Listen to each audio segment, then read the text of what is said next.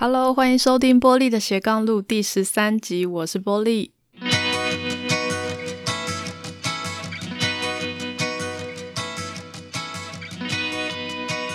最近好热，你过得还好吗？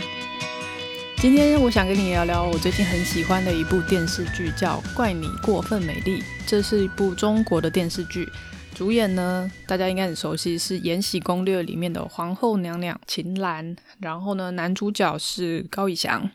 那大家知道高以翔，呃，去年的时候过世了嘛，所以这部戏呢算是他的遗作。所以一开始的时候呢，我就冲着这个皇后娘娘跟高以翔的名字，所以来看了这部戏。结果发现，诶，还蛮好看的，而且。有蛮多的一些启发，所以就想说，哎，录一集来做一些记录，也跟大家分享，推荐一下这部好剧。那这部戏还蛮特别，它的背景是演艺圈，所以这是一部职场剧，而且是没有灌水的。然后有一点点的爱情戏，但不是很多，所以大部分的时候，它都在描写呃演艺圈里面的一些大家看不到的，在明星的这个光环背后的一些光怪陆离的一些现象。那女主角呢？她叫莫向晚，哦，莫菲的莫，方向的向跟晚上的晚。向晚姐她是一个金牌的经经纪人，所以她是一个呃经纪公司的总监。那她旗下呢有两个非常红的艺人，一个男生，一个女生。那就是一般线上我们常常看到的那种，就是很多粉丝，然后有可以可以为这个戏剧带来很多流量的这种明星这样子。那其实从第一集里面呢，向晚姐就一直在处理这个这几位明星呢一整天发生的各种事情，所以我们可以看到她一早起来运动，然后呢，第一个事件就是她的女明星吞安眠药自杀。哦，那但是呢，因为她是很有名的明星嘛，所以也不能把她送去医院，不然马上就会被记者发现，会被报道啊，会有八卦等等。所以就他们只能在家里帮他进行催吐，然后呢，赶快找医生去家里面帮他呃处理这样子。然后他为什么会自杀呢？是因为他跟上一部戏合作的男艺人就是私下交往，结果呢就呃交往不久就分开，然后呢他就为情所困。但是呢，这个工作上又有很多的需要合作的地方啊，所以就想不开就自杀这样。所以这部戏一开始就是一连串的问题，好处理这个明星自杀的问题，然后要安抚，不能够让这个消息泄露，然后呢，要要确保他的健康，然后确保他所有的演艺工作都可以很顺利的继续被执行。然后呢，另外一边是另外一家经纪公司来挖他的另外一个流量艺人。哦，所以就是一边要处理这个 自杀的事情，一边又要处理这个让自己自家的艺人不会被挖角。所以第一集一整一整集就是这个向晚杰一整天的行程，非常非常的忙碌。那他要面对的不只是艺人，还有呃其他经纪公司的竞争，那还有自己经纪公司里面的长官，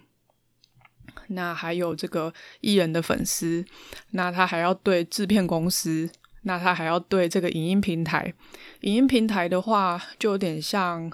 呃爱奇艺或者是腾讯这种。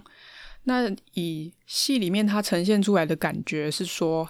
呃，电视平台其实现在是蛮式微的，所以一般制片公司他们做好的剧拍好之后呢，其实会优先销售给这种网络的影音平台，透过网络的影音平台去播放，然后呢，借以获得更好的流量这样子。所以影音平台呢，他们出的价格是最好的，所以通常他们都会想要优先的销售给这些影音平台。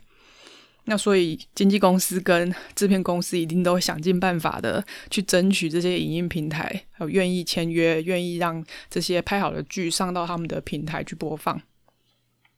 所以我刚刚讲的角色就已经应该五六个了吧？那这些全部都是我们的女主角向晚姐要去处理、要去应对的各个不同的关键的人物。所以呢，这些不同的利害关系人在他们的位置上想要的东西是不同的，所以很多时候就会有这种利益冲突的情况发生。那我们的女主角向晚姐就要不断的跟每一个角色去沟通，那去找到一个好的解决方案。我印象很深刻的是，呃，有两个案例。第一个是呃女主角她的艺人哦，这个女女小女生一个流量艺人很有名，所以呢有一点这个耍大牌的感觉。其实她就是一个小女孩啦，那有点骄纵这样。那她同时接了两部戏，一部呢是一个这个国际名导要回归电视圈所指导的第一部戏，那另外一个呢是一个呃开的价格很好的一个影视影音平台的一个大的流量的剧这样子。那其实呢，我们的女主角向晚姐作为一个金牌经纪人呢，给她的专业建议是，觉得她不要同时接两部戏会比较好哦，因为这两部戏呢，她诉求的方向是不一样的。一个是好像可以提升她的演技的专业度跟知名度，那另外一个是呃，可以拿到比较好的这个戏剧的价格的收入哦，因为这个流量比较大，影音平台开的价格比较好，所以如果两部戏一起拍的话，肯定这个。呃，小女生她是受不了的这样子，而且可能两边都没有办法，这个吃力不讨好的一种感觉啦。那结果呢，这个小女生她就两部戏都想演，哦，总之她觉得说她也想要这个有名，她也想要有钱啊。哦，其实就是说她自己也知道，作为一个流量明星，其实很多这种。艺人的寿命是不长的哦，因为他不像一些演技派的明星，可能从年轻演到老都没问题。那像他这样子的呃小女生，其实可能红个两三年之后就，观众可能也就会忘记她是谁。所以呢，他就想要趁她还红的时候多接几部戏这样子。那结果这个我们女主角向晚姐跟他劝说无效啊，好吧，那就同时接了两部戏。哦，结果呢，这个两部戏就开始抢时间。哦，因为两部戏同时都有这个要准时完成的压力嘛，那这个事情就衍生出了后面的一连串的剧情哦。第一个就是说，这个导演哦，这个国际名导要指导的电视第一部电视剧，就对于呢这个女主角的演技非常的要求，希望说有一个很好的情感的呈现。可是呢，我们这个小女生呢，很有自己的想法。哦，导演希望比较有真情流露的那种感觉，结果呢，我们的这个小女生一直想要用一种比较内敛式的演法，结果呢，在镜头上看起来就是很没有感觉，好像一个木头在讲话这样。结果呢，我们的向晚姐就跟导演两个人在看着这个镜头，看着演员在试戏，导演看着这个小女生的表现呢，就一边看一边骂。我就觉得说，这个演技这么糟糕，跟他讲了这么多次也不听，那我一点感情也没有啊，等等。那向晚姐作为他的经纪人，在旁边，你看导演这样骂你的艺人，当然很尴尬啊，对不对？哦，他只能在旁边就是呃帮忙缓颊，就是说也许我们这个向向还需要一点时间进入状况啊，等等，相信会越来越好啊，等等，这样哦，我去跟他说说看。哦，那导演就很生气，就说好啊，你去跟他说啊，这样。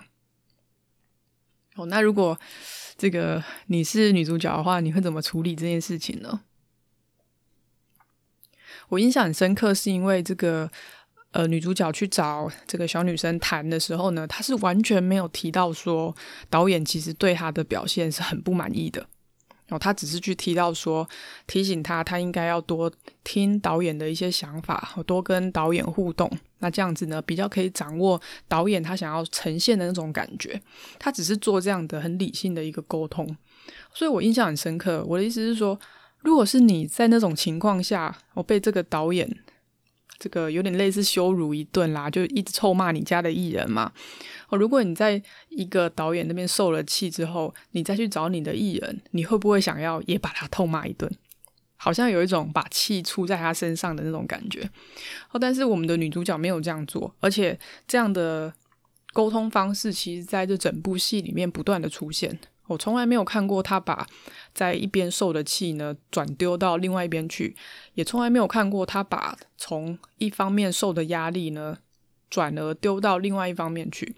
他的沟通方式呢都是用呃对方在意的那件事情是什么，然后呢找出他对方在意的事情跟他自己需要的东西做一个找出那个双方的交集的点，然后呢去做很理性的沟通。所以我对这部戏的。呃，一个很深刻的感觉就是，我觉得这个女主角的职场沟通技巧，还有她的 EQ，真的真的是很好。然后第二个部分就是，刚刚不是说这个小女生，这个流量明星，她同时嘎了两部戏吗？结果呢，这件事情就被记者爆出来了。哦，那这个小女生的粉丝们就非常不高兴，就觉得说你这个经纪人就是吸血鬼，哦，无良经纪人，为了赚钱就让我们家的这个香香哦，我们的偶像明星这个同时嘎两部戏，哦，你这个太没有良心了。所以呢，他们就安排了这个一件一个假借庆生的名义呢，当场就是逼这个女主角莫向晚辞职，然后呢就。还有直播，用手机直播到这个所有的平台上，然后对他丢这个奶油等等的，对他丢东西，然后就跟他说：“你今天如果你不辞职的话，我们就不离开这里，我们就瘫痪这个片场。”然后就非常的尴尬，就女主角是一个漂漂亮亮的女生嘛，结果就被丢的这个非常狼狈，只能躲到厕所去清理。那我目前看这部戏看了一半左右。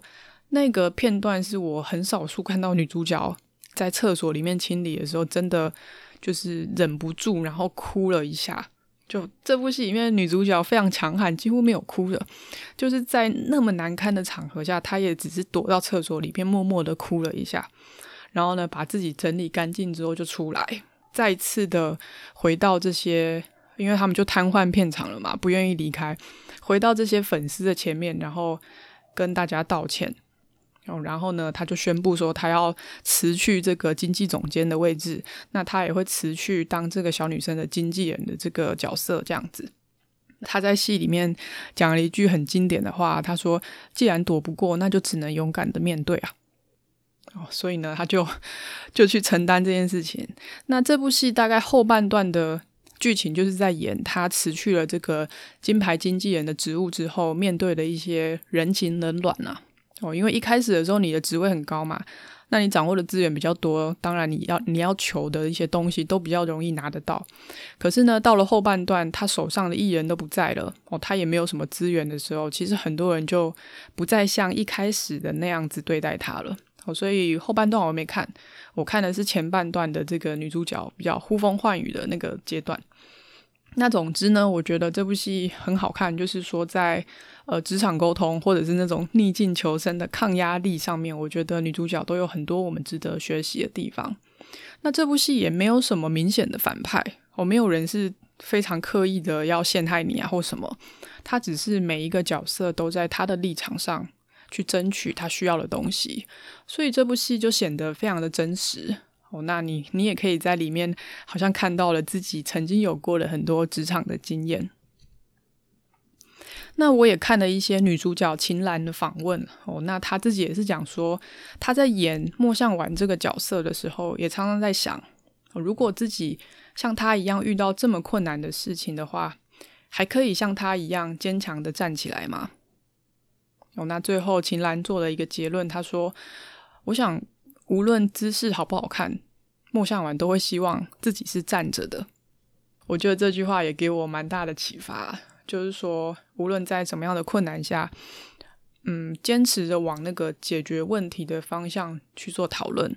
然后呢，去找到一个双方都能够接受的解决方案，而不是在那个情绪上被影响，然后呢，用一种负面的语气去表达。那或者是拿你的职位去强压别人，我觉得这些大概都是比较无效的一个沟通方式。